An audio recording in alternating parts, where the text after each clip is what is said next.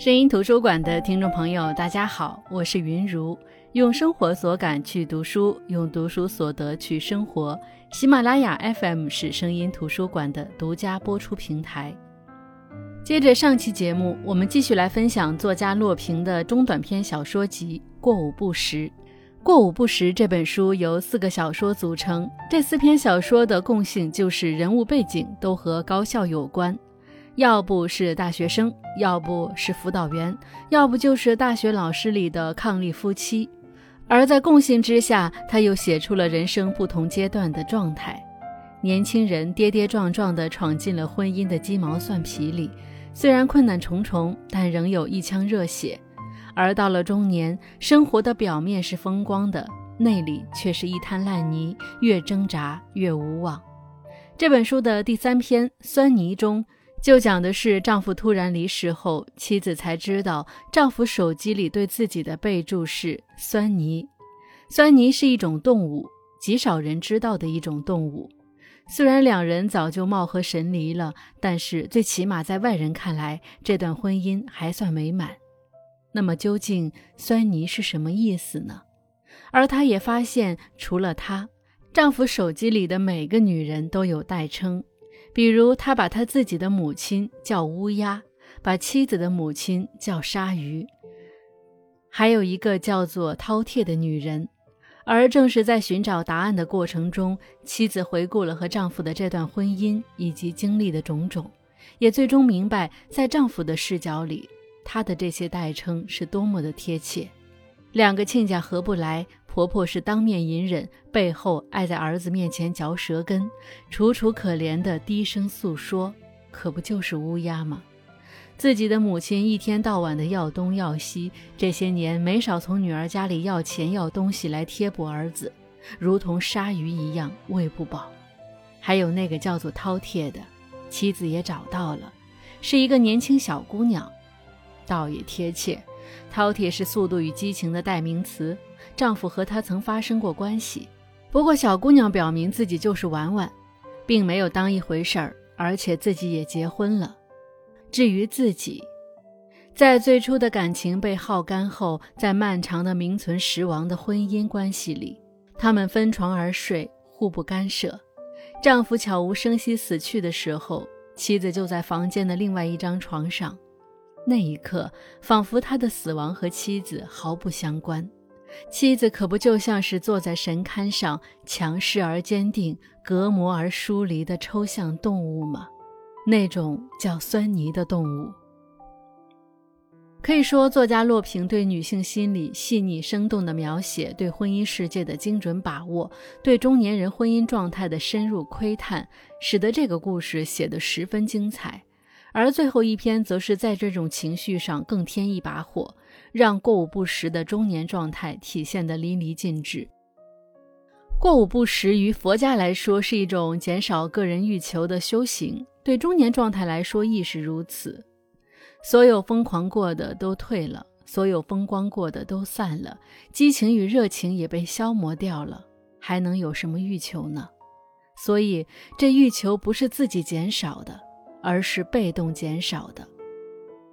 那最后一篇故事的名字就叫做《过午不食》。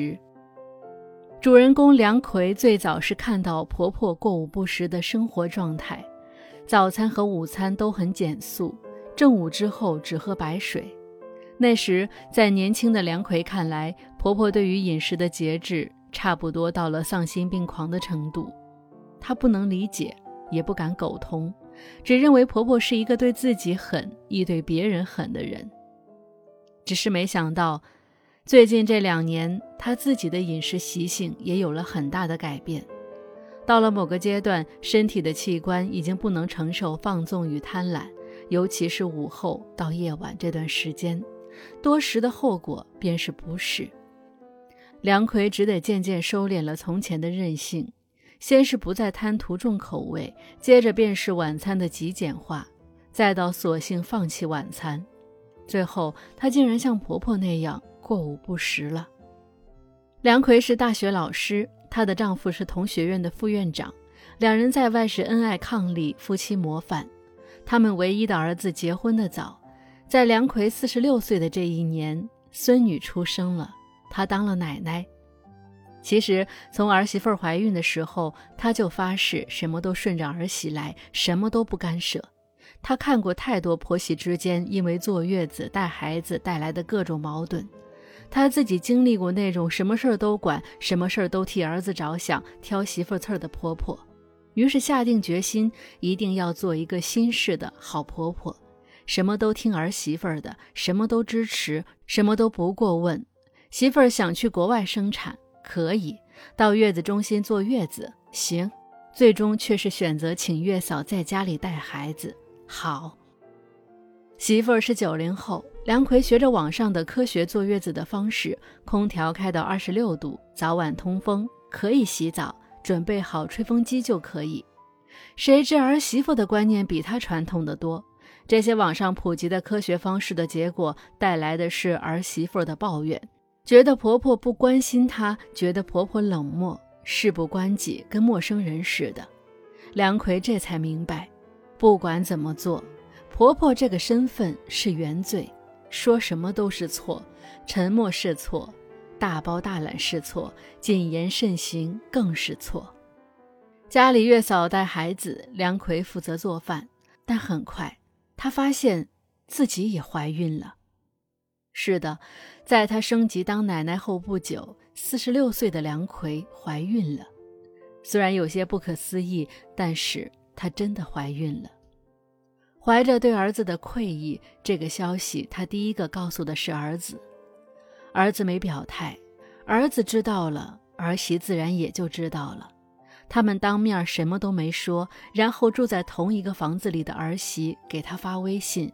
说要他赶紧约时间上医院，拿掉孩子要趁早。第二个告诉的是老公，梁奎想到当初生儿子时，老公是多么的兴奋欣喜，鞍前马后的照顾，但这次老公没有丝毫的高兴，只是冷静的帮他安排好请假事宜，同样的意思，让他赶紧去医院拿掉。从儿子到老公。没人问问梁奎的意愿是什么，尽管孩子是在他的身体里，可是他竟然成了不相干的外人。他们已经不约而同地替代他做出了决定。老公的淡漠也让梁奎知道，这些年他们营造出来的恩爱夫妻终究是纸糊的。这些年，逐渐的，他们不争吵了，不是因为恩爱。而是爱情的穷途末路，就是不追问、不解释，是心照不宣，是自然消减。身为院长的老公，每隔半个月就要在中午洗一次澡，然后衣着光鲜的出门，然后那一天总要很晚回家。这个规律雷打不动。不难猜测他是去干什么了。梁奎觉得他老了，老公还年轻。虽然他们同岁，只是男人的青春与年岁无关，而是与事业的成败紧密相连。年轻的时候，女人的眼睛里容不下半点沙子，这样的事儿就算是天塌地陷了，非得弄个你死我活。如今，即便已经看出了子丑寅卯，梁奎也没摊牌，他懂得了做人的分寸和技巧。这究竟是幸运还是悲哀？他最后告诉的是婆婆，没想到婆婆是唯一正视这一切的人，积极地张罗着给她做好吃的。她已经四十六岁，她已经是一个小女婴的奶奶。无论是老公还是儿子儿媳，他们都在积极妥善地为她寻找解决问题的途径，好像她带来的不是一个喜讯，而是一个彻头彻尾的麻烦。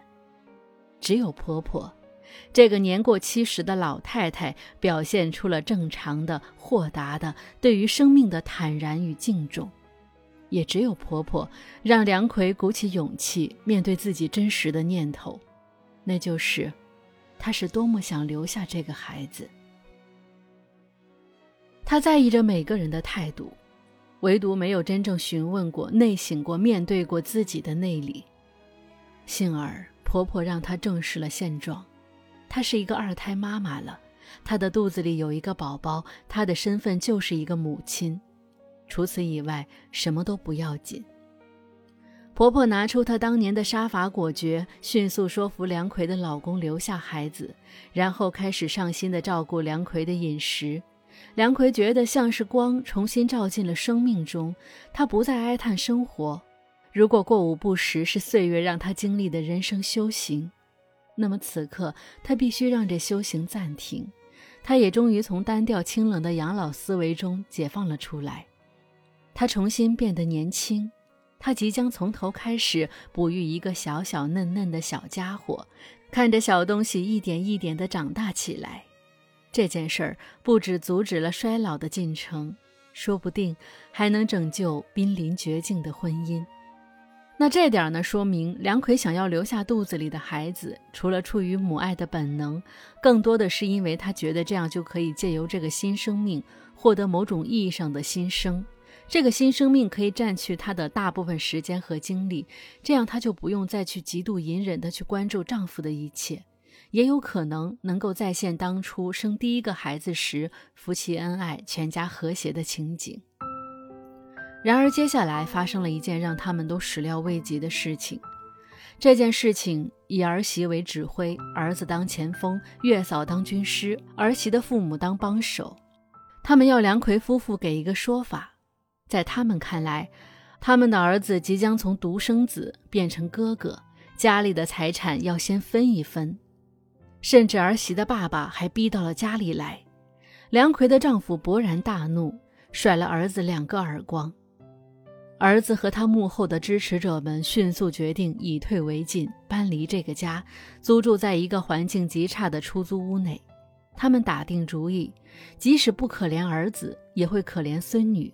梁奎夫妇肯定会妥协。事实上，这正中梁奎软肋，梁奎几乎要缴械投降了。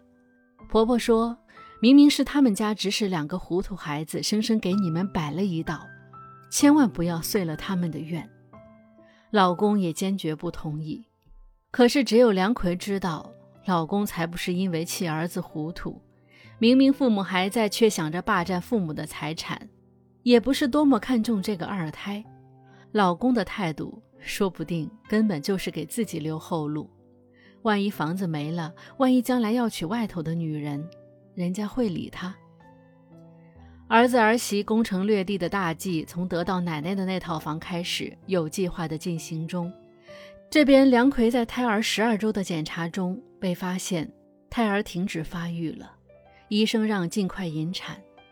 也就是从那一刻开始，他发现他对胎儿根本就没有太大的兴趣。高龄产子的风险他都知道，他没有冒险的勇气和必要。他根本就不是想着再要一个孩子。而是想借着这个孩子让生活有所改变，有点生气。她想要修复与老公的关系，让他们的感情变得有希冀。认识到这一切之后，她也很清楚，一切似乎都没有希望了。她艰难地回家，也许这个时候是最需要家人的陪伴和安慰。可惜这个家除了婆婆，其他的人，老公。儿子，仿佛也都在，仿佛又都不在。最终影响他的是年轻时无法相处，在这个时候却能惺惺相惜的婆婆。那仔细想想啊，回顾这个故事，我们会发现，作者设计了一个让普通人无法轻易抉择的难题，借由这个难题抽丝剥茧地展现了梁魁生活里的孤立无援。她当初何尝不是带着对爱情的憧憬谈了恋爱，觉得自己嫁对了人而选择结婚？她当年忍下剧痛生下孩子，也只不过是因为那是和丈夫爱情的结晶。她当年选择坚强地面对着难以解决的婆媳问题，只不过是觉得还有漫长的人生要过。但谁能想到，看似今天和昨天没有什么不同，可无数个日子堆叠起来，终究让她的生活变了样。丈夫和和气气的内里是婚姻的冷暴力，恩爱风光的背后是有预谋的出轨，儿子表面尊重的背后是儿媳一家无底线的挑唆。面对这样败絮其中的生活，梁奎还有什么可以期待的？为什么还要寄希望于一个意外到来的生命来改变这一切？是天真吗？是不甘吗？也许不是。人活过了中年，已然进入过午不食的状态，这是由身体本身带来的一场自我革命。毕竟这时候的生活，宛如午后的餐桌，已经是没有什么值得期待的，也没有什么是不可失去的、难以割舍的，不过是一份情怀罢了。而情怀，往往是最容易消散的。这真是一个悖论，可悲也可叹。人总是有一些执念的，身在其中，却不一定能看出真相。那其实分享完这个故事的时候，我也觉得好像这几年跟大家分享过不同人写的中年危机、中年的状态、中年的一地鸡毛，越读越觉得胆战心惊。中年真的是洪水猛兽吗？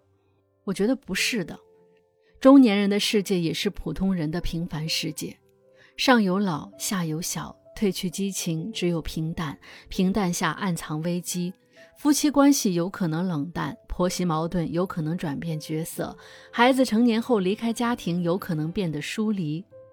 只是当一部分中年人在平静的绝望中生活时，还有另外一部分的中年人，他们的生活依旧激情澎湃。或许是上天眷顾，或许是事在人为，没有人可以给出答案。